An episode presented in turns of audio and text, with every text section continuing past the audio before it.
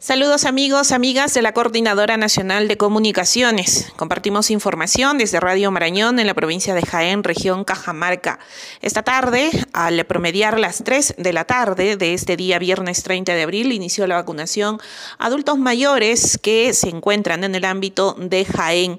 Esta provincia, que es una de las 13 de la región Cajamarca, por fin el día de hoy pudo eh, concretar la vacunación, por lo menos en este primer día, porque se han anunciado también aplicar dosis tanto el 1 como el 2 de mayo.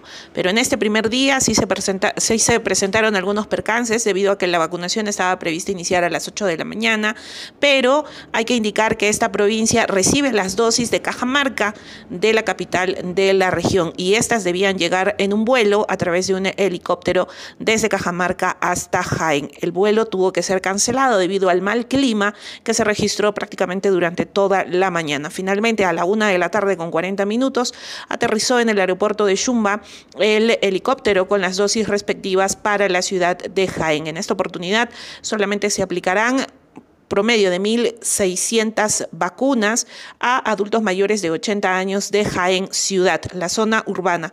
Se ha mencionado por parte de las autoridades de salud que se prevé que en mayo Em, pasando la quincena, eh, se pueda ya recibir más dosis y con ello llegar a los distritos de las provincias de la región.